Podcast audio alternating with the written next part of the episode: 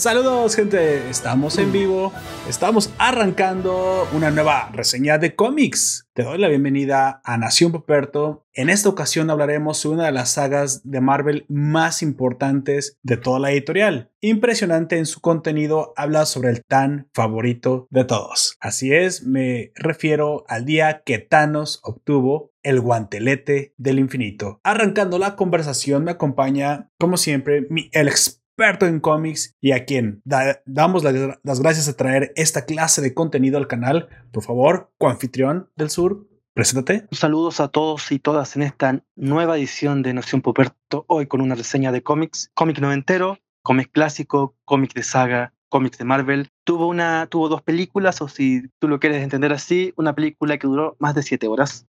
Esta vez hablamos de Infinite Gauntlet, por Guantelete del Infinito, por Jim Starling, George Pérez y Lim. Exactamente, el Guantelete del Infinito, una de las sagas que vimos ya llevadas al cine, en una de las finales de, de etapa de Marvel, de la tercera etapa más impresionantes que hemos visto, películas que más de uno disfrutó en su, en su formato de largometraje, pero que en sus orígenes es una saga de cómics muy interesante y de la cual estaremos hablando a continuación. Como siempre te acompaña tu anfitrión Lord Poperto y daremos arranque a este podcast. Comenzamos. Pues bueno, Don Comics, El Guantelete del Infinito es una saga, me imagino, que marcó un antes y un después dentro de, la historia de cómics. Me imagino que, que Thanos en este momento, para el momento histórico en el que se encuentra, y es ya un personaje icónico, querido por los fans. Es, es cierto que es un villano, pero es indudable que los villanos tienen su atractivo y sobre todo uno como Thanos. Thanos busca el poder absoluto y aquí es donde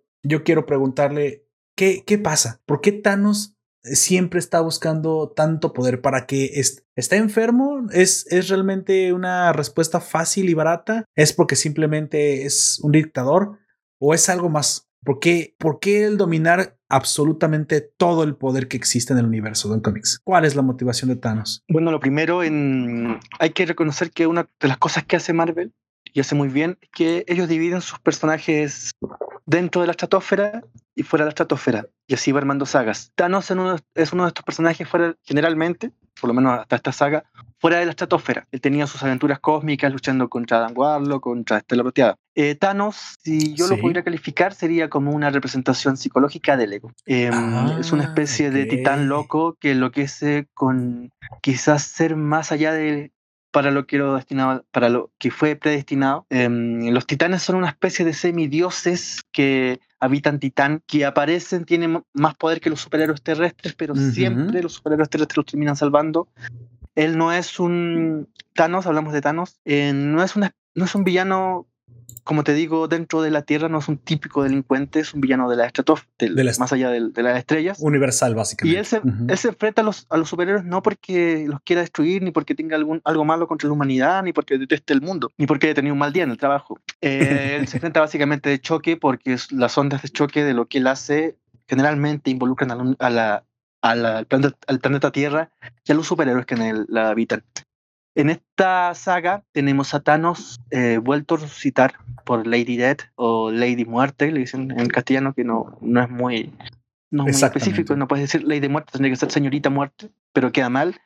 Así que le diríamos nosotros Muerte, por la personificación de la muerte en el universo Marvel, uno de sus personajes más característicos también, em, para que ponga el orden en el universo y establezca o incline la balanza, porque en la época que suceden los hechos se produce una algo así como una, mm, una especie de interrupción de la fuerza, porque se están produciendo más nacimientos que muertes. Exactamente. Es ahorita lo que yo quiero que usted también me, explique de dónde viene el contexto histórico, porque para cuando comienza esta saga del, eh, bueno, más bien esta, esta serie de cómics del Guantelete del Infinito, ya está dada la premisa inicial, que es Thanos ya tiene el guantelete. Antes de continuar precisamente, aviso que entraremos en spoilers fuertes y pesados, en donde ya hablaremos de lleno de toda la historia del, Infinity Gauntlet, de los seis números de los cómics que fueron eh, emitidos eh, por Marvel Comics. Así que si tú no quieres perder esta historia y la quieres leer, puedes pausar este podcast e ir a leerlos. Se leen bastante rápido y sinceramente están muy buenos, o puedes continuar con nosotros y de todos modos disfrutar de una gran historia. Antes de avanzar, vamos a hablar un poquito de lo que es esta saga. La saga del infinito es precisamente una serie de seis números publicada en cómics entre julio y diciembre del 91 por Marvel Comics, escritos por Jim Starlin y dibujados por George Pérez y Ron Lin. Esta serie original cuenta con dos secuelas, Guerra del Infinito en el 92 y Cruzada del Infinito en el 95, de las cuales ahorita Don Comics nos explicará exactamente de qué se tratan, al igual que Infinity Gauntlet. La primera de ellas contó con seis números, la segunda con 11 números publicados de junio a noviembre de sus respectivos años, y estas series se encuentran involucradas eh, con más personajes que incluso la primera serie. Así que, bueno, le vuelvo a preguntar, Don Comics, para cuando comienza todavía, todavía posterior que se llama Infinity. Ah, ok, Infinity. Eso me parece que es de los 2000. Para cuando arranca la guerra del infinito, esta premisa de que Thanos ya obtuvo las gemas, me imagino que ya viene de una odisea que había estado surcando a través de la historia del universo Thanos, porque de otra forma no se entiende cómo es que ya tiene el guante, cómo tiene las gemas, y los héroes pocos se habían enterado o nada se ven al respecto.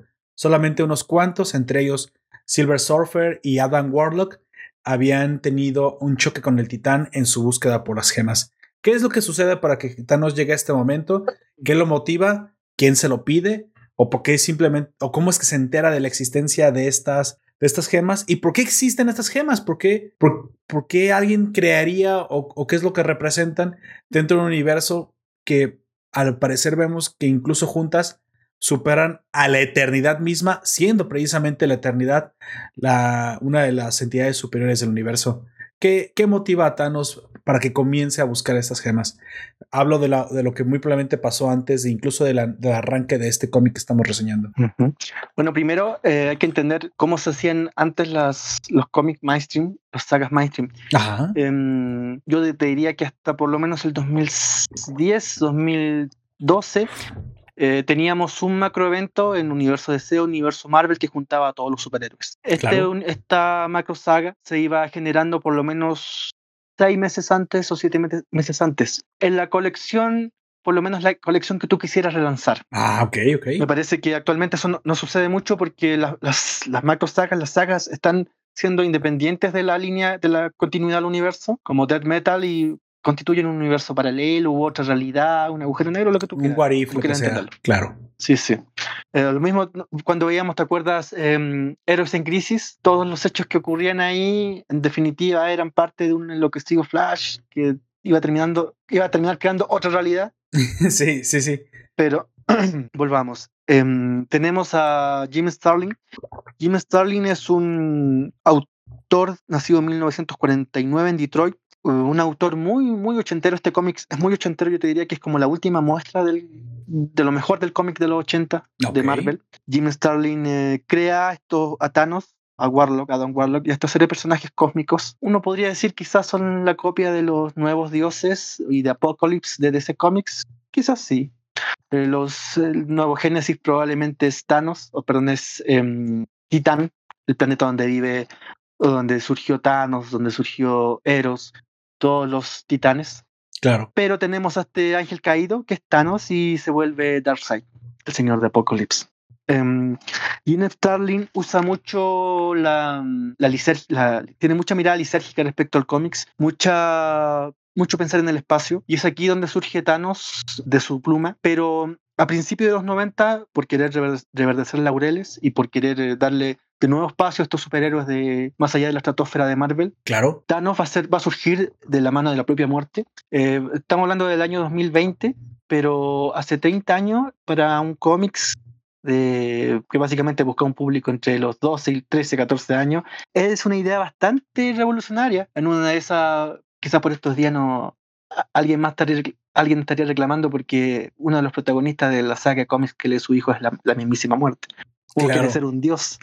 Bueno, aquí surge mm, de la mano de la muerte, se juega con esto Jim de, de la mano de la muerte, surge, surge Thanos, em, que mm, busca a través del infinito, perdón, que busca a través del, del espacio infinito las gemas y las va recolectando. Eh, Jim Starlin, otra de las cosas que tiene es que es muy simbólico, es muy lírico en su, en su cómics. Aquí también se ve eso. Usa mucho la poesía, personajes como la eternidad, el tribunal viviente, em, la belleza, también aparece personificada en algún otro cómic de Marvel. Sí, todos los conceptos, eso me, pareció interesante.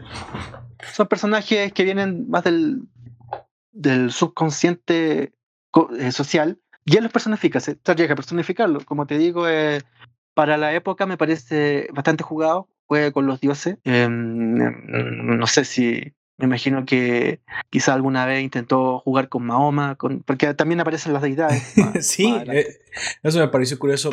De, hecho, antes de continuar, nada más tengo aquí una pregunta. ¿Por qué la muerte traería a la vida de nuevo al titán loco si sea algo, si sabemos que la, que la muerte desea es precisamente acabar con la vida, ya que es su misión?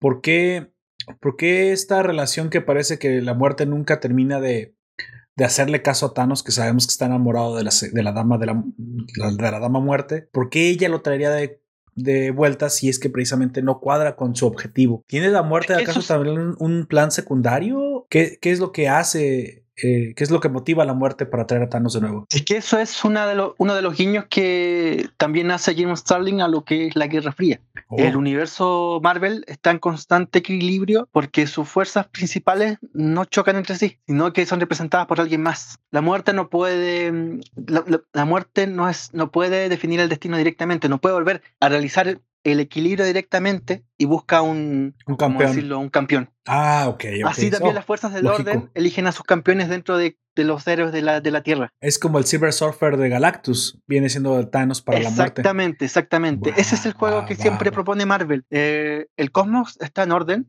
al final nunca gana el bien, nunca gana el mal, pero necesitas que para que se coma esté en orden a estos seres dentro de la Tierra teniendo una guerra continua. Ya. y ahí la muerte elige este, a este, ser, a este titán que abandona su semideidad o deidad por dedicarse a cumplir sus deseos personales, Thanos, y, Thanos se dedica a coleccionar las gemas del infinito.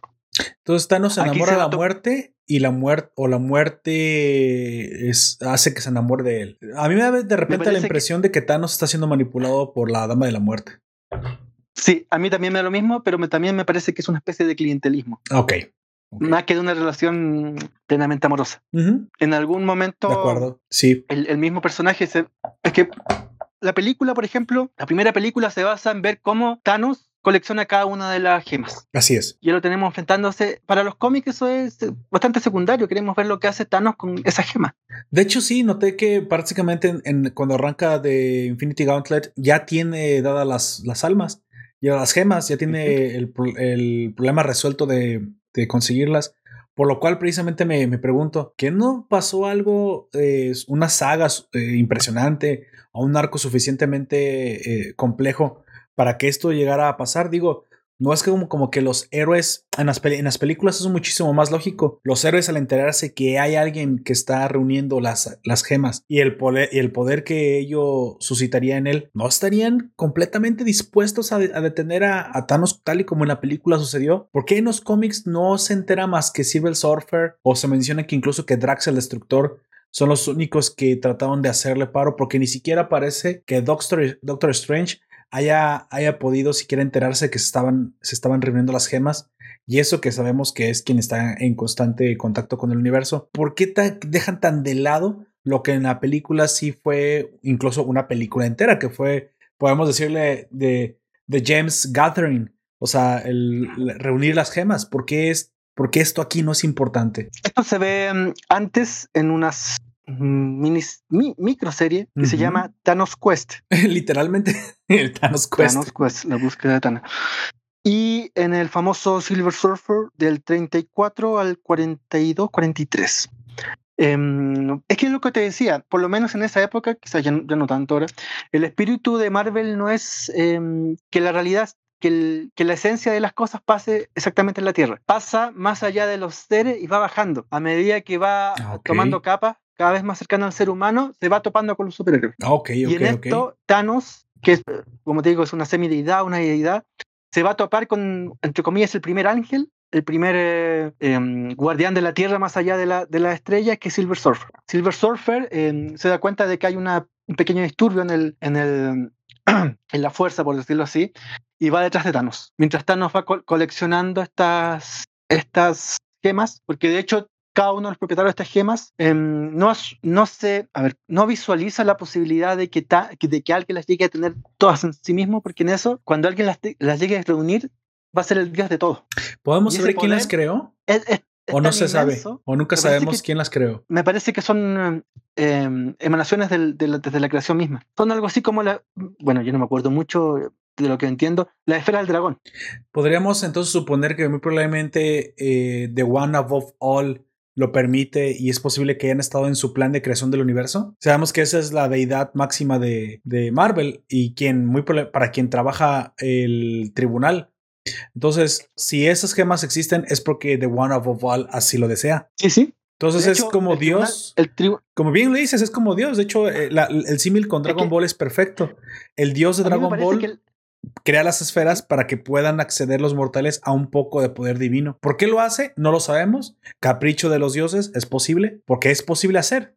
De hecho, el tribunal mismo le dice, no tengo por qué intervenir si hay alguien que te ha quitado la eternidad, eternidad, porque no me interesa. me, parece que, la, bueno, como tú dices, es, un, un mega dios, esta entidad que mencionas, porque el dios judeo cristiano se parece más a la eternidad. No, no sería más como The One Above All. Le digo, yo sé poco de él porque estuve investigando, pero The One Above All es como que es como imparcial. Realmente no, no participa y es más como su hijo. o digamos el equilibrio. su mano derecha. el equilibrio. El equilibrio. el equilibrio universal. El tribunal me parece sería como, como el ángel eh, Miguel, el más poderoso, en la mano derecha y el, y el ejecutor. Y The One All es como ni es ni bueno ni es malo, simplemente es, como usted lo dice, un equilibrio, un creador, un Zeus que no se mete en los problemas realmente, em, aunque bueno, en, en, algunas partes de la mitología Zeus sí se mete, pero es más como el dios judio-cristiano. Sí, claro, es, a lo que me refiero. El, el dios judio-cristiano vendría siendo el todo y el todo imparcial, básicamente. bueno, como, te digo, yo no coincido porque me parece que la, la, eternidad tiene que ver más con, como yo lo veo, con, la, con el Dios judío cristiano, porque The One of All es, es inconmensurable, ni siquiera, ni siquiera los seres Marvel saben, saben mucho de su existencia. Ok, ok, está bien. Nos quedamos con la eternidad y la eternidad está perdiendo, su, hay un Dios por encima de, de la eternidad, pero él no se mete y su sirviente, que es el tribunal, decide que tampoco es suficientemente importante como para que él se meta, ya que muy probablemente eh, si Thanos las tiene es porque se pueden tener. A mí me da la impresión de que el tribunal su excusa es, si alguien reunió las gemas es porque se podían reunir. Entonces, si alguien las reunió, tiene su derecho. Es porque el, ser, eterno lo quiso. Exactamente, Y en ese momento también lo que te trata de decir es que por mucho que Thanos llegue a ser el dios máximo del, universo, no se va a destruir. Ya, eh, sí, sí, de hecho. El, Tribunal Eterno no busca la preservación porque sabe que la preservación está asegurada, sea quien sea la eternidad. Ah, ok, ok. O sea, el espacio-tiempo puede ser reemplazado, pero nunca destruido. Ok, me parece un concepto metafísico bastante interesante. Pero esto digo, Jim es interesantísimo como escritor y lo que sí tiene, lo que hay que reconocerle a Marvel, que tiene esta cuestión muy simbólica, muy metafórica de hablar de deidades, de, de pasiones, deseos. Mm, ahí me parece que empieza lo mejor de este cómic. Porque aunque es un cómic muy bueno, ¿para qué decir el arte? Lo mejor que tiene es esa, esa mirada metafórica de, del todo, por así decirlo. Ok. Pero vamos con el siguiente. Como te decía, esta saga viene del, de este choque de este primer ángel, eh, Estela Plateada, contra Thanos que logra em, reunir estas, estas gemas. Como te digo, cada los propietarios no, no, no conciben la idea de que alguien pueda obtenerlas, están divididos en cinco propietarios pero como tú decías, probablemente el ser que está detrás del el motor, el motor final, em, concibe que puedan ser reunidas, concibe que alguien pueda reemplazar la eternidad y a todos los demás. De hecho, a diferencia de la, de la película, notamos que solamente sabemos de dónde viene una, que es de Adam Warlock, la, la gema de la mente, que él la obtuvo durante mucho tiempo y, y él estuvo en control de ella. Pero después de esto, no sabemos a quién le quitó las demás gemas, si es que le pertenecían a alguien, si es que estaban solamente escondidas. Nunca lo sabemos, cosa que sí vemos en la, en la película. Me imagino que en el Thanos Quest ahí se nos revela un poquito más acerca de, de, cómo fue que obtuvo todas las gemas, si es que se las quitó a alguien, las encontró, o, vice, o, sea, o sea, cualquiera de las dos formas, porque o tuvo que matar a los portadores o tuvo que encerrarlos en el caso de Adam Warlock, o tuvo que encontrarla si estaba escondida. En el caso, muy probablemente, como vimos en la película, algunas gemas que realmente solo estaban escondidas. ¿Eso lo sabemos o simplemente, o, el más importante es simplemente aquí es Adam Warlock? Mira, la primera diferencia es que, mm, bueno, como tú dices, en la película Adam Warlock Adam Warlock es el portador de la gema de la mente. De la mente. En este caso, Adam Warlock en el cómic. es el guardián. No en la película. En la película no, de hecho, no, no aparece. Solo nos dan un guiño de que va a existir. No, el portador, el portador de la gema de la mente es visión en la película. Ah, sí, perdón, perdón, perdón. Yo me confundí, yo me confundí. Em, pero yo no me acuerdo mucho. En la película también el, el, el portador, porque Adam Warlock aparece en la última de, de Guardians. Así es. solo aparece como gestándose, sin embargo, todavía no se nos ha mostrado ante nosotros. Ok. Em, en esta, en esta saga, bueno, en, las, como tú dices, va a ser en Thanos Quest, donde Thanos va a empezar a, recolectar cada una de las gemas de sus anteriores dueños, el alma, la mente, el poder, el tiempo, la realidad, el espacio. Em, eh, salvo Adam Warlock, que no es el portador, sino es el guardián del, del, del universo que yace dentro de la gema del alma. Ah, ni, siquiera, ni siquiera es el portador, es el guardián. guardián. una especie de, mm, ¿cómo así decirlo? Un, hada. Un hada dentro de un, universo, de un universo especial. Que es otra de las cuestiones que también en la película se abordan más, digámoslo así, más para dummies. Aquí se, se mete en esa complejidad.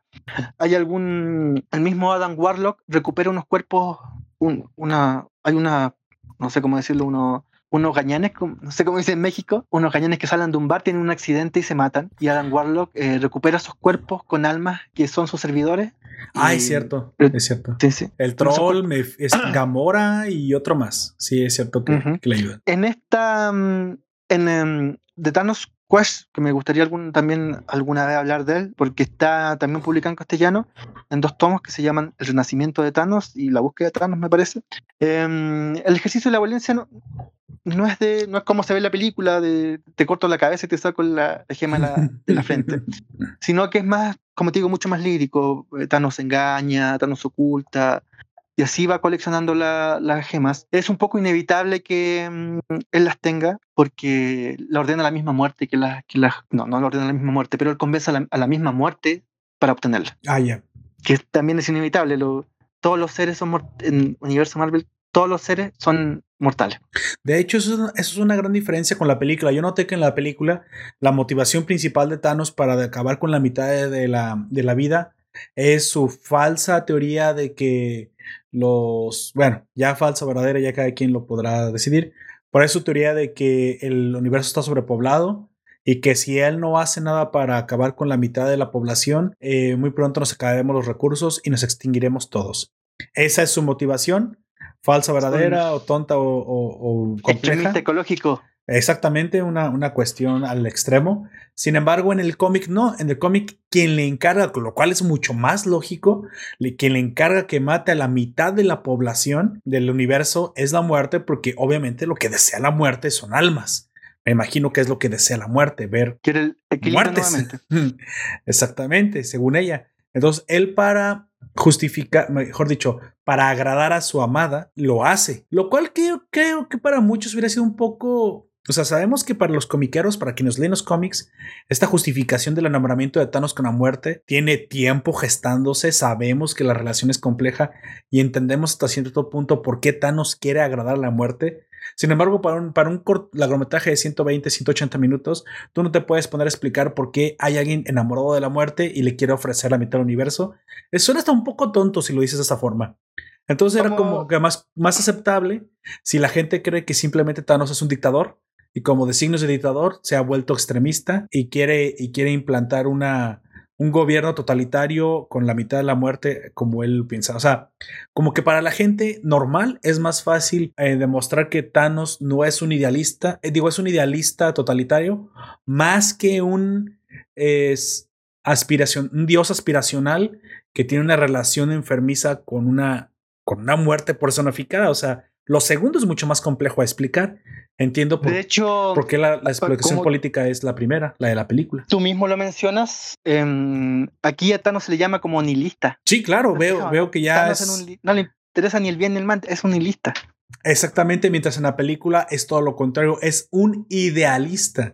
Algo muy parecido como a, muy probablemente a Mao Zedong, a estos dictadores de, la época soviética que destruyeron mucho para poder hacer, eh, implantar su ideología, que al final o no, ya tú decidirás si funcionó o no.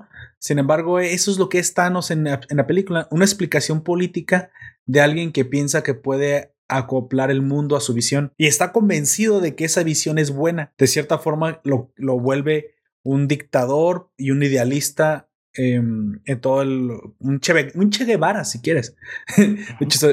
más bien un, Castro. Sin embargo, la verdadera esencia de, de Thanos no es tan vulgar como un político. Es todo lo contrario. Thanos es, ha trascendido la carne, él mismo lo dice, y su ideal es más divino.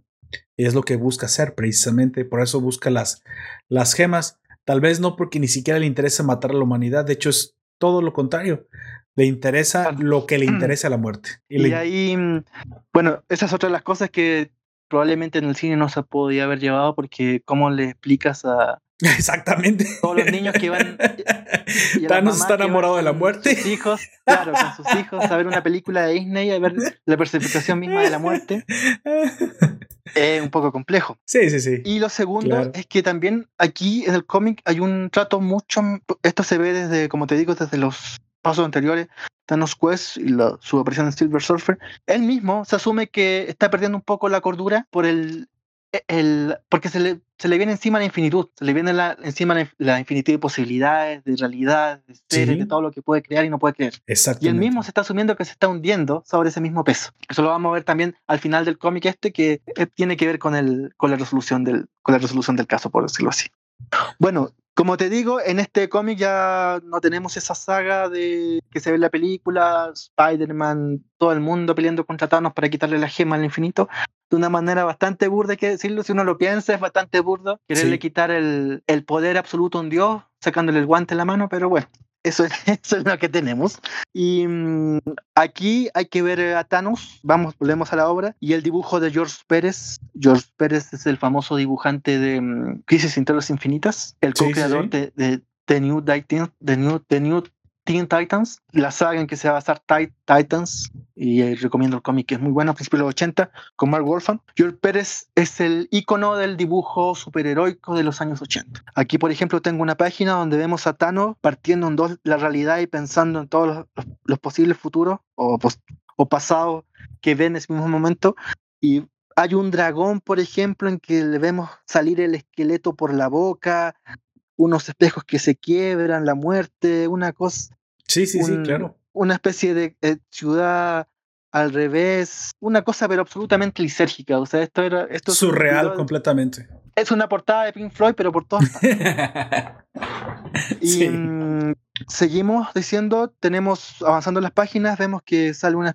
Como, ¿Cómo se le llama, no sé, la gente de. No sé cómo unos gañanes, no sé cómo llamarlo, a tres gañanes que salen de un bar después de haberse robado unas billeteras y tienen un accidente. Vamos a ponerle ladrones solamente. Ladrones, sí. o, pillos. Son, poseídos por otro ser. O por otros seres que vienen más allá. Em, y ahí aparece nuestro querido amigo Adam Warlock habitando dentro de la gema del ar, como su pastor, su cuidador. ¿Viste? Y también va el guiño del pastor que cuida a la oveja, que después al final de, hecho, sí. va a tener que ver con el final. Incluso a mí me pareció esto al, hasta evangélico, es decir, tenemos una primera, si me lo permite, una primera sección del cómic, una forma de introducir la historia de forma reveladora. Me gustó mucho porque da la impresión de haber sido construida de tal forma para que la aparición incluso, nada le costaba que desde un principio Adam Warlock se presentara explicando la, realidad, pero esta acción de enviar primero a los apóstoles, si quiere pensarlo de alguna forma, eh, ver la maldad que se cierne sobre el mundo sin saber de dónde viene, que es la gran destrucción de la mitad de la vida, y, y al final la aparición divina del, del gran redentor, el que salva, el que ni siquiera es posible, que ni siquiera Doctor Strange puede, puede concebir hasta que él no se revela. Para mí esta, esta forma de presentar a Adam Warlock fue casi religiosa, en su forma de darle importancia de lo que él, de lo que él viene a decir y lo que él viene a tratar. Y sin embargo, todos los, todos los héroes tienen que ahora hacer caso a alguien que no conocían, a alguien que no saben de dónde viene, pero que se presenta como el todopoderoso o el salvador, el redentor, lo que uno le quiere decir a, a Adam Warlock. Es un poco hasta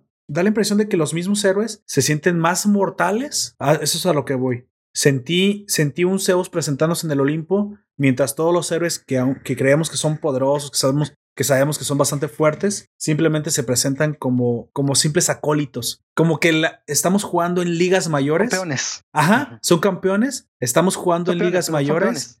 Son peones y son los campeones de los dioses, que los verdaderos dioses que se presentan son todos aquellos que, que, que entienden el universo. Y de entrada, Doctor Strange, me, ahí vuelvo, volvemos a ver la importancia del mundo místico y, y, por qué Doctor Strange es el mago más poderoso de la Tierra. Doctor Strange es el, es el vórtice, en definitiva, el vórtice humano astral espacial. Exacto. Es el vórtice del, del, de, los, de la Tierra con los dioses. Exactamente.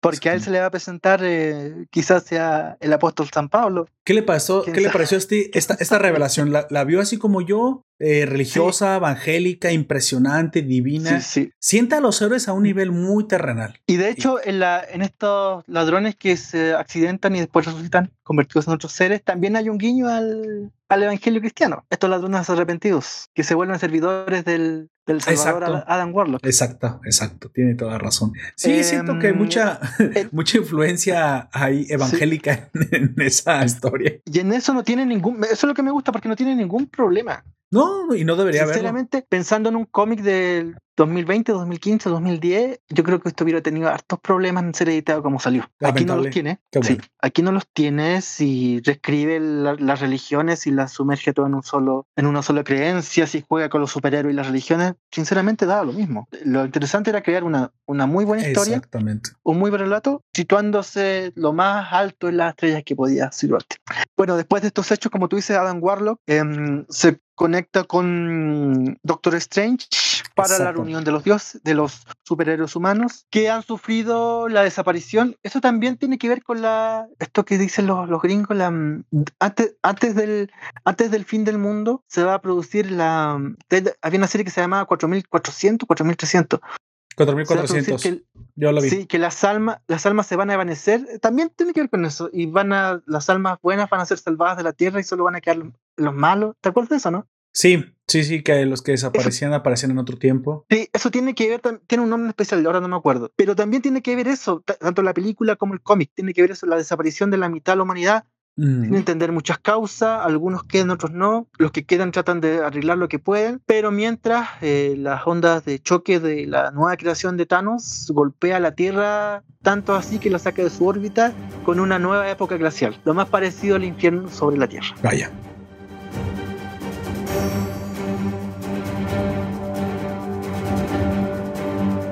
Lo que vemos es un Warlock eh, en una mesa redonda, básicamente, hablándose de tú a tú con las entidades, con las deidades. Y es lo que yo creo que para mí la primera vez que veo la, lo que se supone que vendría a ser los seres más poderosos de todo el universo Marvel, aquellos que son inconcebibles, que solo son posibles en conceptos y en, con los que yo por eso no sabía ni quién era Dan Warlock. A mí me sorprende porque para mí ni era nada interesante. Para mí Doctor Strange era muy probablemente el que tenía que haber hecho todo esto y en las películas muy probablemente Doctor Strange es el que ocupa más o menos un pedazo de, de Adam Warlock, se comporta como él.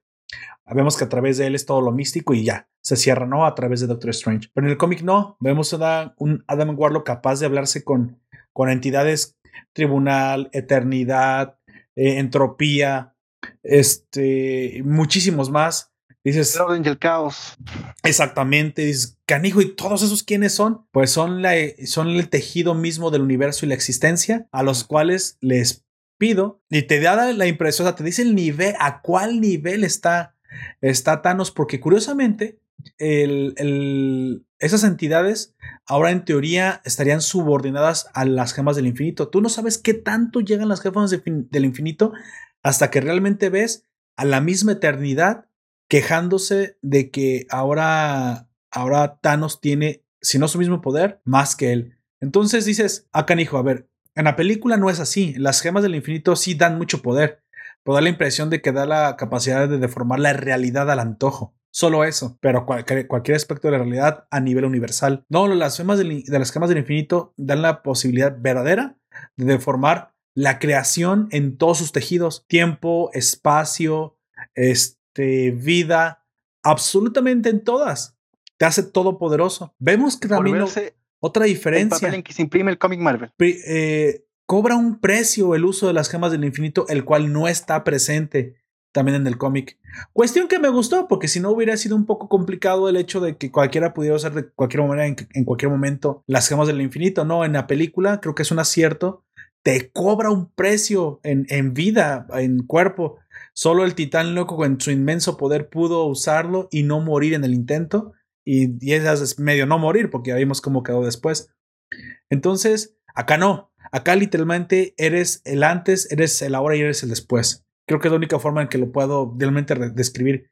Lo que te convierte a ti en la gema, en las gemas del, infinito. Solo está por encima de ti, el, muy probablemente la creación del todo, que es de quien hablamos en un principio, de One Above All, que realmente de hecho ni siquiera vemos en este cómic. Solo sabemos que existe, los que sabemos un poco de, del universo Marvel, y es quien solamente estaría por encima del tribunal también me da la impresión de que el tribunal puede castigar a Thanos.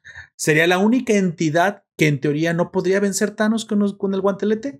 ¿Me equivoco, Don Comics? Al único que no podría vencer sería nada más. O sea, en caso de existir de One Bobal, de One Bobal. Pero de los que se nos muestra, solo el tribunal estaría por encima. Solo él. Podría castigarlo. Sí, Solamente él. Y, es porque urde el poder de Wall. Sí. Solo por eso. Y cuando él se va, el equipo queda con menos de la mitad. Sí, sí, sí, claro, porque de, en caso de haber participado Wall, me imagino que con solo pensarlo ya se hubiera resuelto, pero bueno, no tendríamos cómic para, para contar. Lo interesante que, bueno, lo, que estábamos hablando de respecto a este Thanos villano eh, extremista ecológico, de este Thanos más, de, más fuerza del universo, em, el Tribunal Eterno reconoce que Thanos tampoco está delinquiendo. No, no, no, exactamente. no es un delincuente. No, de hecho, bueno, como tú decías antes, reconoce que le quiere quitar probablemente la eternidad siente que le quiere quitar su puesto. Pero lo que hace Thanos, y como también decían antes, no va contra la realidad misma. Exactamente, nos muestra que la justicia es un concepto humano. Sí que las deidades no entienden y no comprenden porque para ellos no hay moral. La, la, situación en que Thanos obtuvo el poder es porque lo podía obtener y se lo podía obtener es bueno. De hecho, decida dar la impresión de que me da un poco de, de, de, de controversia el hecho de que el tribunal se llame tribunal porque supuestamente haría justicia. Por entonces, ¿en qué caso haría justicia el tribunal? si para él el que el más, el más poderoso aplaste al más, al más débil no es injusto ya que es solo una ley del universo. ¿Por qué se llamaría tribunal entonces? Solo porque busca el equilibrio, yo creo. Entonces me imagino que, solamente la justicia, la, justicia en el busca caso que atenten en contra de las leyes mismas del universo, creo que sería el único momento en el que el tribunal actuaría. O sea, que actúen, que que actúen contra el marco natural, legal, universal. No quiero ponerle un nombre. Vamos a poner esas etiquetas si es posible ponerlas. Que es, si Thanos hubiera tratado de atentar contra la destrucción de la misma eternidad, ahí entonces me imagino que el tribunal entraría porque espérate, espérate, espérate, espérate. Una cosa es que seas lo más poderoso que hay y otra cosa es que lo quieras borrar a la nada. Creo que para lo que existe el tribunal es para que alguien no atente contra, contra la destrucción de los conceptos mismos que son precisamente las leyes universales. Puedes reemplazar a la eternidad, pero no la puedes destruir. Puedes reemplazar a la entropía, pero no la puedes destruir, ya que son pilares fundamentales de la existencia. Ahora, bueno, malo, asesinar o no asesinar, eso no es un concepto de existencia, es un concepto humano. Y como Para están los superhéroes. Ah, es, exactamente, pero los dioses no tienen por qué. Me, eh, me, gusta, me gusta, porque es precisamente es el punto de que tienes libre albedrío. No voy a decirte que no, no voy a decirte que sí, no voy a intervenir. Lo único que yo necesito es que no destruyan el estadio. Sí. ¿no? O sea, tú tienes tu, tu referee que va a marcar si es bola o no si es foul o no. No sé por qué estoy hablando de béisbol, creo que soy un dictador. Este, hablando. Pero yo solamente estoy para asegurar que no destruyan la cancha de juego. La cancha de juego tiene que existir. Que te hayan metido un foul, ese no es mi problema. Eso, eso va con tus autoridades. Y tus autoridades, ya sea tu referee, nuestros referees, perdón, nuestros referees son los, los, los superhéroes, pero las deidades solo buscan que no se destruya la realidad misma. Dicho eso, entonces no hay ningún crimen, porque no es un crimen volverse la eternidad. Vamos a eso. O sea, me, ¿entendí bien el punto, Don Cox? Sí, sí. Ah, perfecto. Yo, creo que esa es una de las cosas interesantes que tiene el universo Marvel en contraposición al DC. El DC Comics es más maniqueo. Eh, ah, en algunas sagas, por ejemplo, nosotros vemos al personaje de The Spectre, The Spectre el espectro, em, básicamente jugando este juego que juega el Tribunal Viviente, como un juez más allá del bien y el mal. Pero en otras sagas, como la que vimos de Green, Arrow Quiver, el espectro tiene bando y resucita gente sin darle asco ni alterar el, equilibrio universal. Creo que en DC me voy a atrever a decir que la justicia se trata de proteger la vida, cuando en Marvel va más allá y solo se trata de proteger la existencia del marco regulatorio que son que es el universo. El equilibrio. Mientras no destruyas, ajá, exactamente, no destruyas, por ejemplo, la muerte no la podrías destruir porque debe haber muerte, porque si no ya no van, mueren los, los, este, los seres vivos. Entonces eso lo desequilibraría. Ahí es donde la justicia entraría porque es la justicia para, para que siga existiendo. Pero en DC no, en DC es la vida. O sea, es, es la moral de la vida como, como fin último y superior de la existencia, que es curioso. Marvel entonces pondría la vida por debajo de la existencia, cuando DC es precisamente la existencia, que en su final último es la vida, lo más valioso que debe ser protegido. Si me lo pregunta, es más católico DC en ese sentido. Sí, más protestante, yo diría. No, bueno, lo que pasa es que es un, es un valor cristiano. La vida está por encima de todo. Mm. Ya, si quiere, vamos a ver. Judío cristiano, sí. como, como, sí, eh, judío cristiano entendiendo como, como el que viene desde Cristo Jesús. Yo cuando hablo de católico no hablo de la iglesia, simplemente hablo de los matices romanos. Ya ve que la diferencia fue que los protestantes y los romanos tienen diferente forma de pensar acerca de cómo debería desarrollarse la individualidad, pero en, su, en sus bases el cristianismo es el mismo. Sí, sí. ¿Sale? En definitiva, lo que nos propone Marvel, y es otra diferencia más que encontramos, es que propone un un universo pre-cristiano, pre-mono. Mm, claro, claro. La palabra es. Em, Creacionista, de hecho, en cierta forma, ¿eh? Creacionista. ¿Cómo se llama? Sí, eh, mono. Monodeidad. deidad. Monodeidad, ajá. Eh, monodeísta. monoteísta. claro, monoteísta. Ella crea un universo, antes del monoteísmo, en un universo que está invadido por seres que o son la deidad misma o representan a la, a la deidad en sus distintas formas, como el orden, el caos, la eternidad Em, Estos me parecen los arcángeles de One Above Si, si yo le pudiera poner eh, un símil al, cristianismo, porque es inevitable hacerlo, me parece que todas las entidades, incluso la eternidad, podrían ser los arcángeles. Para mí, el tribunal, para mí, eh, lo estoy especificando, sería el arcángel Miguel, el más alto, y muy probablemente eh, de One Above la existencia del equilibrio, la que no conocemos, sería este Dios creador, sin rostro, que es un concepto sin forma que solo existe y que no se quiere meter en, ningún problema porque muy probablemente ni siquiera sea consciente o si lo es, no le interesa ser consciente de, nada. Él tiene sus, sus, acólitos, que son todos los arcángeles, que ya, como ya enumeramos todos todas las fuerzas, pero si hay uno en, en, verdad que es el, es el que rige sobre los demás como las reglas de la existencia, que es el tribunal. ¿Hay un Lucifer? Lo hay, es Mephisto. Me da la impresión de que Mephisto debería ser más fuerte, debería estar al nivel de una eternidad, pero no lo hay. ¿O usted conoce una deidad malvada? lo que te trata de decir que el bien y el mal es una creación humana. Eh, Mephisto está, está cerca de, la tierra, no se, no se acerca a los dioses porque... porque curiosamente Mephisto, Mephisto se preocupa de que Thanos destruya todo. O sea que no es el fin último de Mephisto que se destruya todo. Fíjate, en algún punto Mephisto también hace un juego doble juega ¿Sí? de doble gente. Exactamente. le, filtra todo lo que le puede filtrar a Doctor Strange. Algún, en algún momento trata también el de em, quitarle el guante a Thanos, no lo logra. Esto es una espalda, pero bueno. pero está dentro de quizás un pasito. Es me parece que me es un titán. No me acuerdo, sinceramente. Me parece que un titán. Está un peldaño más arriba que los superhéroes Marvel mucho más allá no está, no está, no como la muerte. Exactamente, pero no es una deidad tal cual, o sea, está como que en medio ahí, es algo raro. Bueno, curiosamente, como usted dice, no tiene por qué haber un mal porque realmente no son el bien, solo son la existencia. No hay. El único balance que debe existir es que haya, haya, tiempo. De hecho, literalmente, creo que el único balance que debe existir es, es, que existan estas cosas que voy a decir, que son precisamente lo que representa las gemas del alma. No puedes tocar el tiempo, no debes tocar el espacio, no te debes meter con la mente, el, el, alma es sagrada, la realidad es inmutable y el poder debe estar balanceado. Esas cosas son las que son las reglas con las que juega la cancha del universo Marvel. Si te metes se teje con lo que se son los hilos con los que se teje el más fino telón de fondo de todo el universo Marvel. Eso es lo que se encarga de proteger el, tribunal. Mientras no te metas con esto, todo está bien. ¿Sale? Lo puedes reemplazar. Ya escuchamos el tribunal. Sí te pueden reemplazar como deidad de la eternidad. Y en algún momento, en mini spoiler, a Thanos le, le, le, sucede. Se vuelve el todo. El todo, el todo y, todo a la vez. Sin embargo, esto no destruye el universo. Tal como dice Don Comics, al tribunal no le importa si alguien ocupa o no el lugar de los conceptos, ya que los conceptos parece que sobreviven, sobreviven más allá de la personificación. La personificación es reemplazable. Lo que no es reemplazable es el concepto mismo. Curioso, curioso cómo lo maneja ese escritor, porque en teoría, si tú tienes una persona, la podrías destruir, pero no, no puedes destruir el, el o al menos creo que no puedes destruirlo, porque cuando los vence, cuando pelea con ellos y los vence, solo los, solo los inhabilita, pero no mata los conceptos, sino se destruye el todo y queda la nada. Salvo uno, salvo uno que, lo, que con el que cambia.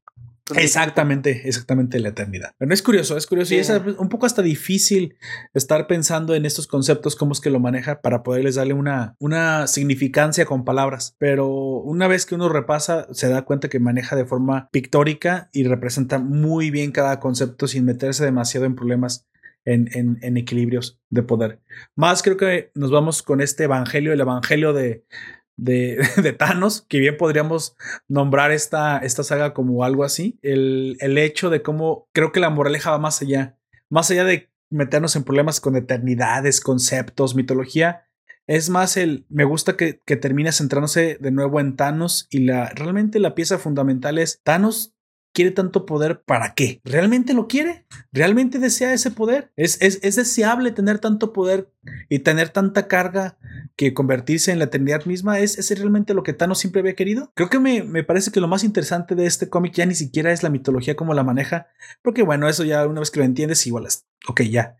Ya, ya los personajes bien establecidos, fue, fue interesante. Lo, el panteón romano, los, los, todos los dioses griegos del Olimpo son interesantes, pero dime qué historias hay detrás de ellos. Bueno, aquí la historia de Thanos, más allá del poder absoluto, no es el poder por el poder, es por qué, por qué querer el poder. Y realmente si uno busca el poder cuando lo busca, y Thanos le, sucede, eso fue lo que me gustó más, ¿eh?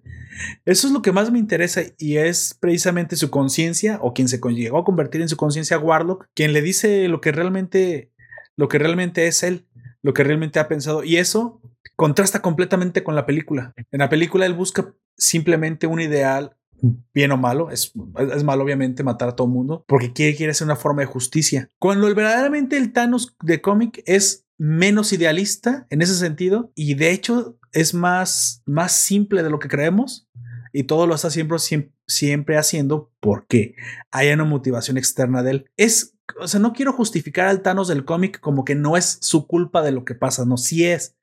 Sin embargo, no podemos evitar pensar en que la muerte siempre está ahí, tratando de manipular al titán loco.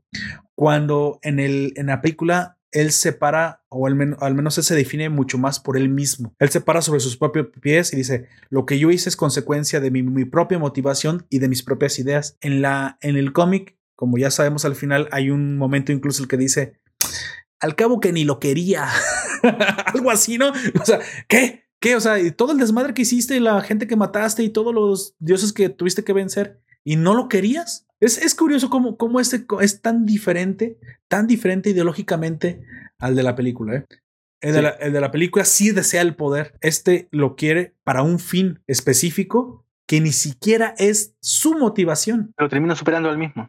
Exactamente. Da la impresión de que se redime. ¿Es eso lo que pasa al final?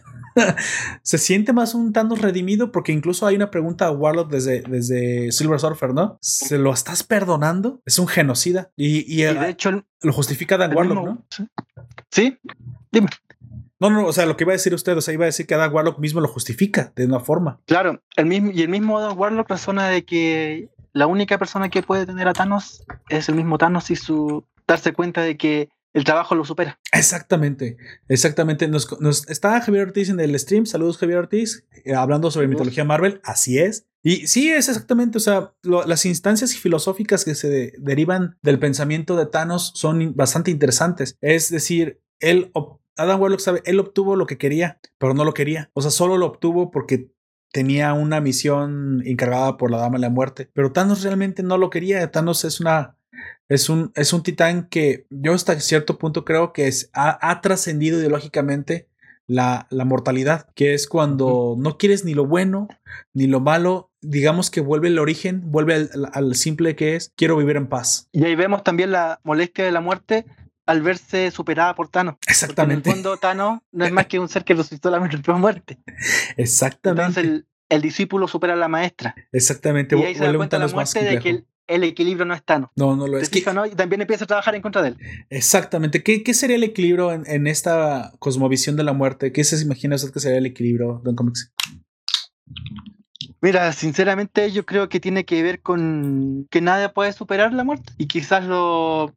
Por lo que trata de decir el mismo cómic, los, la existencia de estos superhéroes Marvel y de toda su lucha contra el mal está haciendo que la vida vaya esté en desequilibrio con la muerte. Uh -huh porque ellos en el fondo son potencia en la vida. Me imagino eso, una cosa es. Sino, ay, también es, es difícil eh, estar sobrio y filosofar sobre Jim Stalin y su obra. Claro, por eso tratamos de poner de hecho, en palabras lo que muy probablemente fíjate, quiso plasmar. Fíjate en algo, fíjate en algo eh, con todo.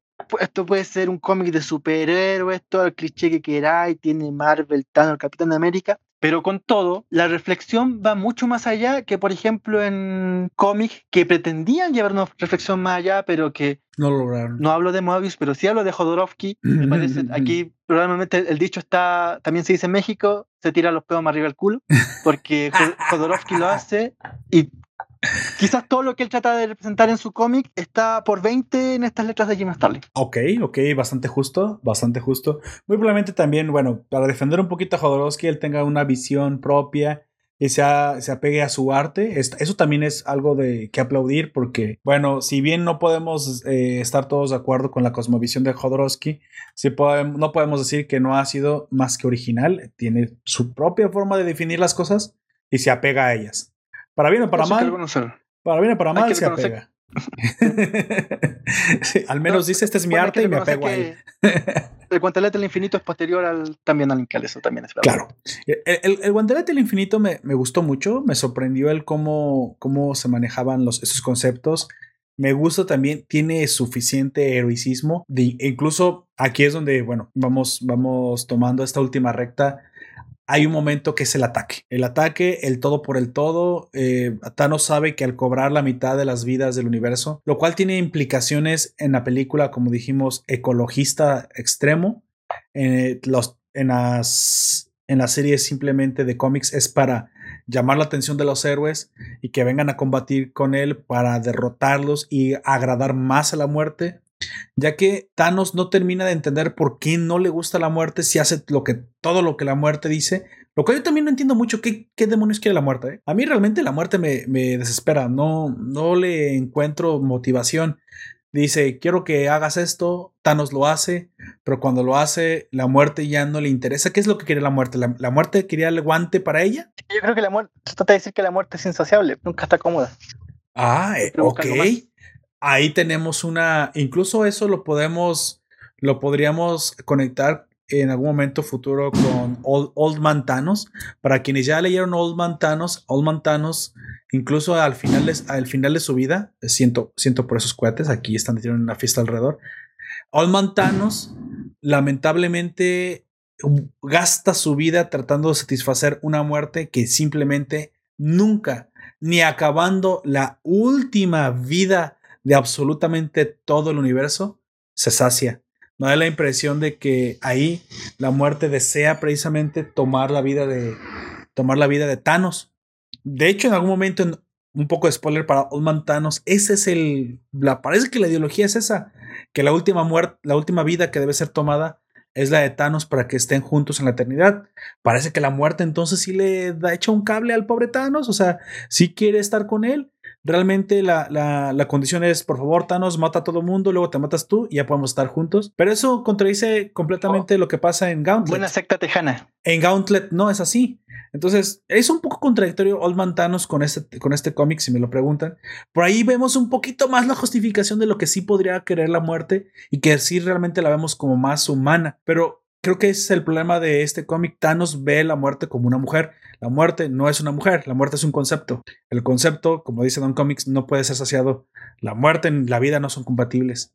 Así que, aun por mucho que le quieran encontrar este, algunas explicaciones al por qué no le, no le hace caso, que incluso los mismos acólitos le explican, eh, eh, a través de Silver Surfer, o sea, él no termina de entender por qué no lo quiere, y al final incluso lo traiciona, la muerte también actúa contra, contra él.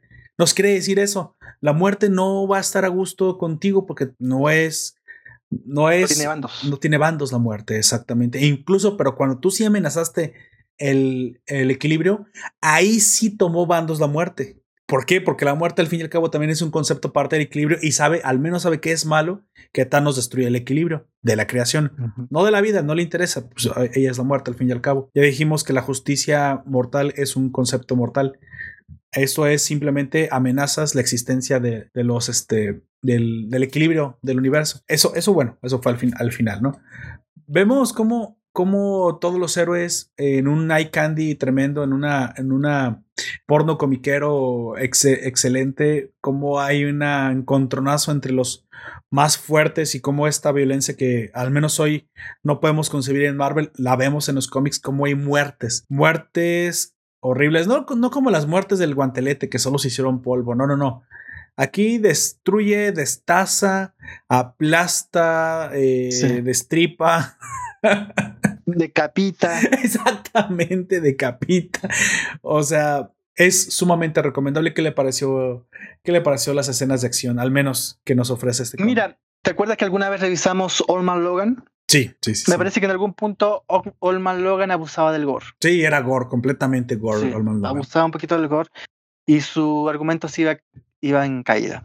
En cambio aquí eh, te identifica que este ser todopoderoso ya no, no le importa nada mucho y te muestra a todos los superhéroes Marvel cayendo, o lo más poderoso, cayendo uno por uno. Pero no entra en el gore. Sí, no, no, me, sorprendió. donde se ve Capitán American, Capitán América decapitado, perdón, em, Iron Man decapitado. Así es. Y tú lo ves a lo lejos, ves a un cíclope ahogado en un cubo de antimateria, algo así. De, no, un cubo de una fuerza, un campo de fuerza material, algo así. Y no, no, no queda gore. No, la historia se sigue contando, se sigue relatando. incluso Wolverine, que es el que peor le va en el sentido del gore, que es literalmente hecho espagueti, aplastado, solo queda como muñeco, pero nunca vemos sangre botar de ningún lado. Sí, es, cierto lo que dice, es curioso. No tuvo que recurrir al, al, al gore para hacernos sentir la crueldad y al fin y, al, y pragmatismo con el que Thanos los mata porque no busca hacerlos sufrir, busca literalmente acabar con ellos de eso sí, de maneras muy creativas porque recuerda incluso que algunos los teletransporta a otro no los mata, los teletransporta a otro lado, juega con los héroes, es más, él sabe que los puede matar.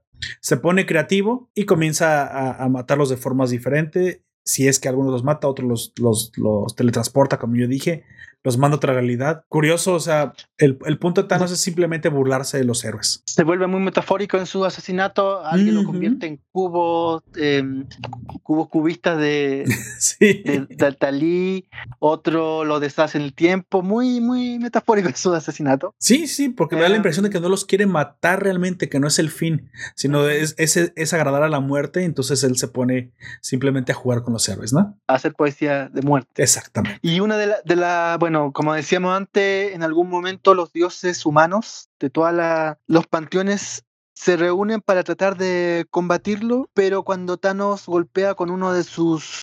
No, ni, siquiera así decirlo, es como una esquirla que llega, que llega a saltar a la Tierra, estas deidades quedan aisladas en el en Agar. Sí, sí, sí, es Por ejemplo, aquí vemos a Itzama, esa aparece como un... No, Testatlipoca, deidad azteca. Sí, sí, sí, Testatlipoca. Da. Testaltiploc. no puedo pronunciarlo. Sí, ese, ese. Es una, es una deidad que total, que tiene algún destino especial. Sí, sí, sí, no, no me la sé muy bien. Realmente ahí voy a confesar que no me sé muy bien todas las mitología, mitología azteca o mexica. De hecho, es mexica.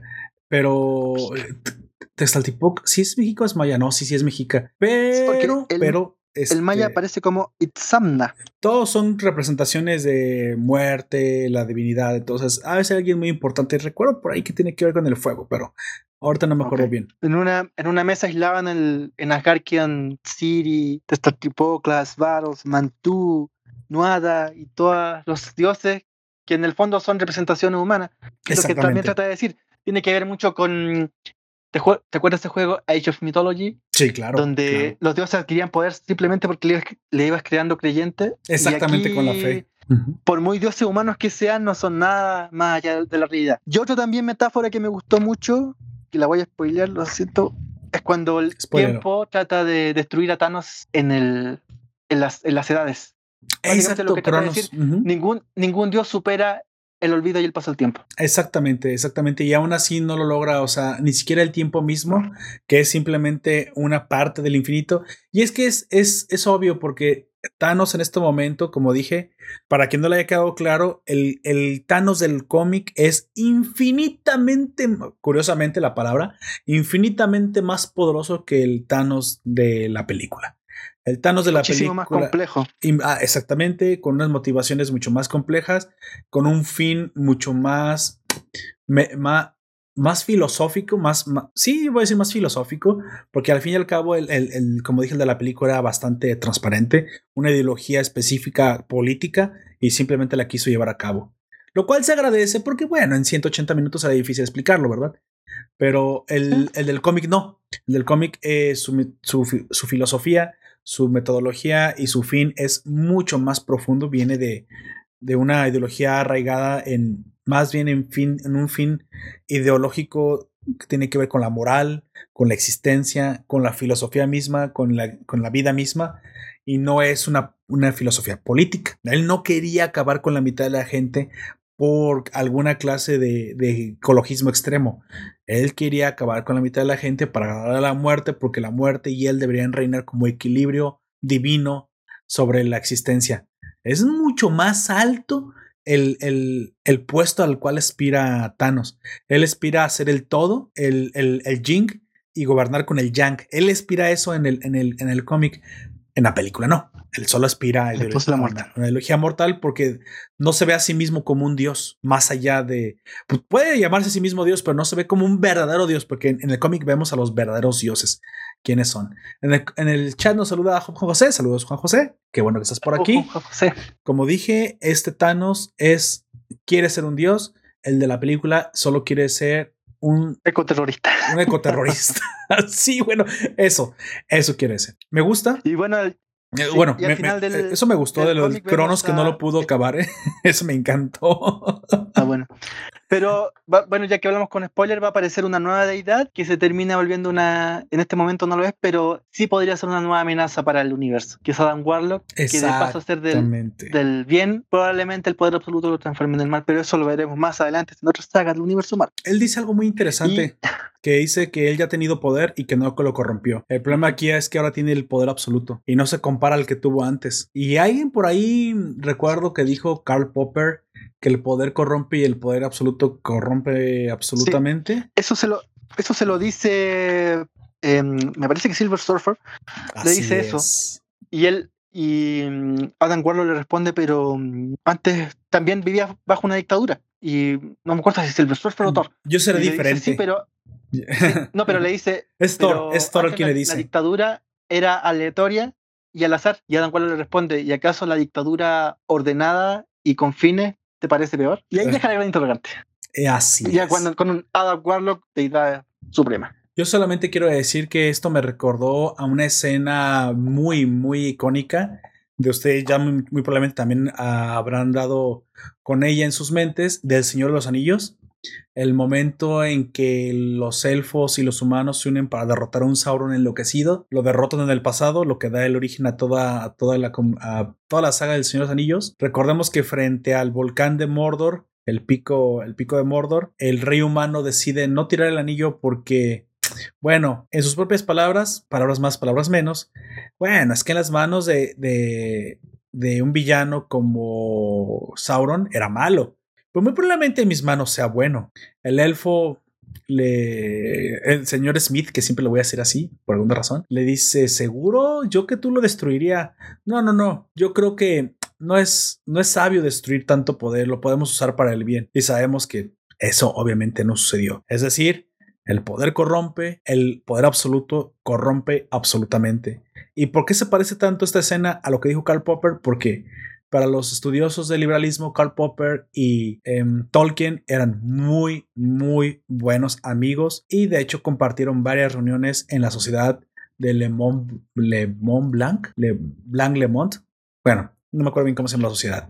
Entonces es curioso porque las, ideas de que un poder podía volverte tirano ya se venían barajando desde aquel entonces y Tolkien las plasma aunque no en, él no se dedicaba a ensayos políticos, sí en su obra de la fantasía, donde si ustedes analizan de forma, de forma un poquito más intelectual, se darán cuenta que hay mucho, mucho plasmado de, de, filosofía, de tiranía, de política económica, de política humana, bastante, bastante bien representada en, en esta Tierra Media que él crea. Y así... Es tanto así que hace un tiempo le sumaron gore y porno soft y le llamaron Juego de Tronos.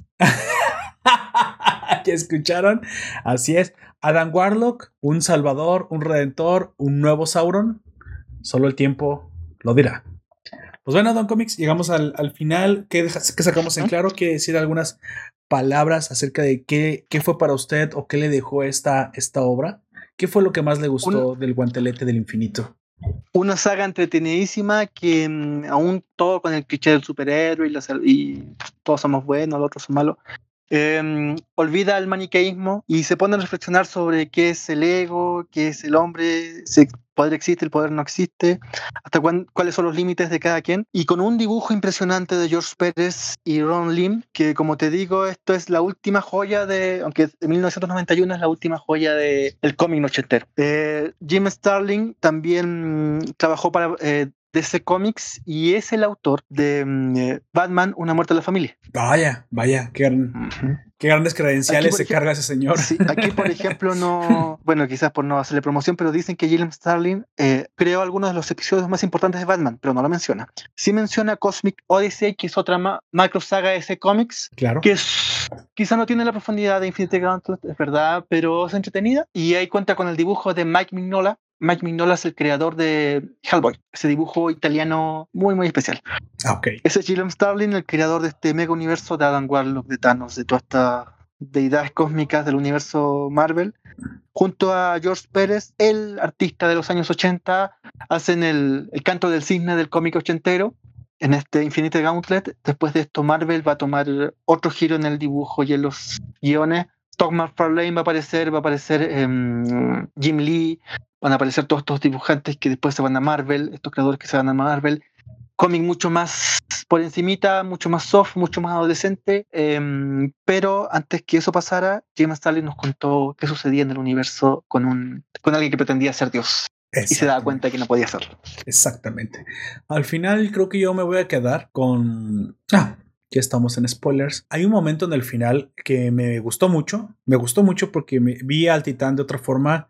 Para mí, el, el, el bueno, la justificación de la película no, no es mala. Obviamente entiendo por qué tiene que ser así de simple, pero ese Thanos me parece simplón y bastante ingenuo. Obviamente lo redujeron a un dictador cualquiera, un dictador humano, un Mao Zedong, un Lenin, un Stalin, un Castro, ya sabemos, aquellos que piensan que pueden ordenar de arriba para abajo alguna clase de política nacida de la iluminación divina, que en la aplicación no termina funcionando como, como piensan en sus, en sus cabezas, como la famosa frase dice, en sus cabezas era espectacular. Uh, sabemos alguna vez en la historia se le preguntó a Mao Zedong, oiga, y si todo lo que usted piensa no funciona como en la realidad, pues dice Mao Zedong, pues peor para la realidad. Curiosamente, Thanos puede deformar la realidad. Ustedes ya se dirán, se, se responderán si eso es alguna clase de guiño o alguna clase de coincidencia, pero bueno, normalmente esos dictadores piensan que pueden ordenar la realidad. El del cómic me pareció en su motivación un poco más naive, ya que para mí está siendo controlado por la muerte, pero evoluciona eh, filosóficamente y conceptualmente en su mente al alcanzar la deidad y verse más allá del bien y del mal, lo cual me gustó. Y al final vemos que después de todo, después de que Adam Warlock es su conciencia le dice lo que, no se los esto, lo que realmente quiere, cuando Thanos se da cuenta de lo que realmente quiere, no sabía que lo que realmente quería era esto. Bueno, hay un momento en que coincidimos con la película, esa famosa escena en la que Thanos está de agricultor haciendo sus, sus cosechas. Yo en la, en la película lo sentí tan falso, se lo confieso. No me pareció que, que, ese, que ese fuera realmente lo que desearía el Thanos de la, de la, de la película, porque este tipo de, de dictadores que piensan que pueden ordenar el mundo nunca paran ahí, son demasiado arrogantes. Es la fatal arrogancia de la cual nos hablaba um, Hayek. Sin embargo, lo vemos como muy sencillo y realizado lo cual no se la creí en ningún momento y, ya entendí por qué no, porque a ese, a ese Thanos no se, lo, no se lo creo, a quien se lo creo es a este, al del Infinity Gauntlet. A este un Thanos. que no tuvo continuidad en el cine. Exacto. Que no venía a ninguna parte. Hay un momento, simplemente al final, que Thanos dice: Después de todo lo que hice, el poder, la búsqueda, lo obtuve lo que quise, me realicé como lo que quise, y al final ¿para qué me sirvió? Y entonces se ve a sí mismo sencillo, agricultor, e incluso muy gracioso le dice a, quienes lo visitan, oigan, si vienen a matarme, me hubieran matado antes. Hacer una siembra no es nada, nada fácil, el trabajo es un Thanos quejándose del trabajo del agricultor, que oye, pues es que me hicieron trabajar, me hubieran matado desde el primer día, ¿no? Es una broma muy profunda, bastante graciosa, porque habla de, un Thanos que ahora se ve a sí mismo a este nivel mortal donde incluso la vida de unas plantas le importa. es... Como tú, como tú recién decías, este guiño también quizás a Tolkien, también se parece mucho a un vivo Bolson volviendo a su comarca. Sí, sí, me gusta. Me gusta la, este, este regreso a los orígenes, este regreso a la sencillez, a la tranquilidad nos, demuestra que incluso un hombre como Thanos puede disfrutar de la tranquilidad de, y de la paz del hogar, de un trabajo bien hecho al final del día, de, de la simpleza de estar en contacto con la naturaleza. Me gusta porque humaniza a un grado, a un grado con, que contrasta tan fuertemente con lo que veníamos manejando en el, cómic, porque es un hombre que fue Dios ayer y hoy es un campesino. No sé si me explico. Eso me gustó mucho. Eso eso filosóficamente me llega, este, ideológicamente me parece una, una obra maestra escrita como, como está. Bueno, es tratando de analizar el personaje ir más allá. Por eso, por eso aquí en Nación Poperto lo hacemos así. Por eso analizamos a fondo a los personajes. Para terminar, yo tengo el formato que hizo Panini Mex para la, bueno, dice Latinoamérica, pero Sudamérica. Eh, tapa dura, probablemente es lo mismo que el formato que tiene mm, Panini Mex para México, pero cambia la portada. La portada de la versión mexicana es la, primera portada de la saga. En la versión sudamericana nos cambian con un dibujo más actualizado, más centennial de Thanos, pero en el fondo es lo mismo. Muy bonita edición, tapa dura, 264 páginas, buen porte, un poquito más grande que la grapa. Me gustó mucho. Valor, por lo menos aquí, es bastante asequible. Bueno, ahí lo tienen. Así una, que sí. Una buena historia. ¿Mm? Una buena historia que vale la pena comprar, ¿eh? Ok. Sí, porque como libro es muy bonito. Sí, sí, sí. Aquí yo tengo una portada que puse en el póster, en el directo, para quienes lo pueden ver que precisamente parece remasterizada y dibujada con Technicolor ya muy, muy, muy reciente. Muy probablemente esa sea la portada del cómic remasterizado que, bueno, no sé si, se llame también remasterizado en el cómic o redibujado o reeditado, si lo pueden ver y pues está bastante padre, está muy bien el arte y yo creo que sinceramente es una pieza de colección por la información por la clase de cómic que es. Yo normalmente no respeto a Marvel en sus, en sus historias, ya, ya, lo, saben. Sin embargo, obviamente el cómic y las películas son cosas diferentes. Este cómic está, es muy impresionante, muy probablemente se vuelva uno de mis favoritos inmediatos, un clásico inmediato. Este, este es el Marvel que sí me gusta, como dice Don Comic, impensable en los tiempos que corren.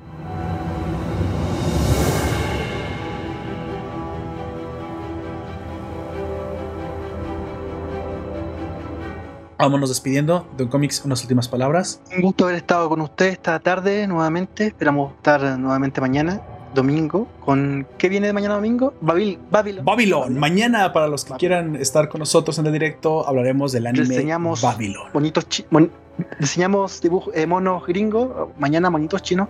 Em, hicimos una pequeña video reseña de este mismo cómics, Infinite Gauntlet, en mi canal de YouTube que invito a ver canal cómic, aquí y ahora, Infinity Gauntlet, en esta edición que yo tengo por lo menos, Panini Max.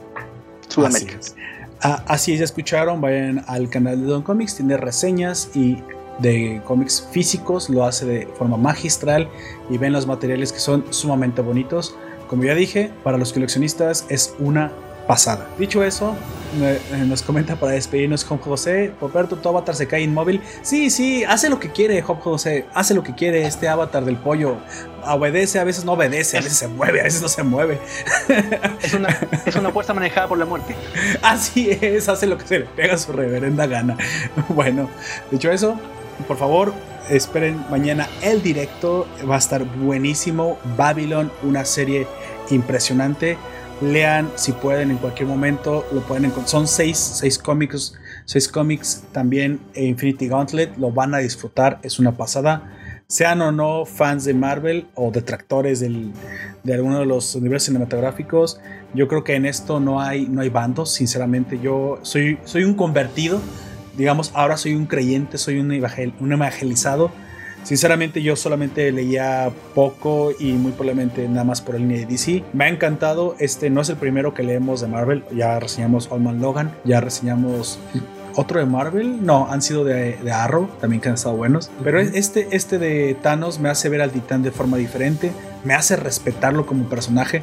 Esta forma en que fue escrito por Jim Starlin es sublime. Ahora entiendo por qué es tan, tan entrañable dentro de los fans de los cómics. Obviamente, eh, las películas sueñan con siquiera arrasar un poquito de la complejidad, pero bueno, son su interpretación y también como tales hay que tomarlas y hay que disfrutarlas. Dicho eso, les recuerdo que nos pueden escuchar en Evox, iTunes, Google Podcast, YouTube y Spotify. Hasta la próxima. Un gusto.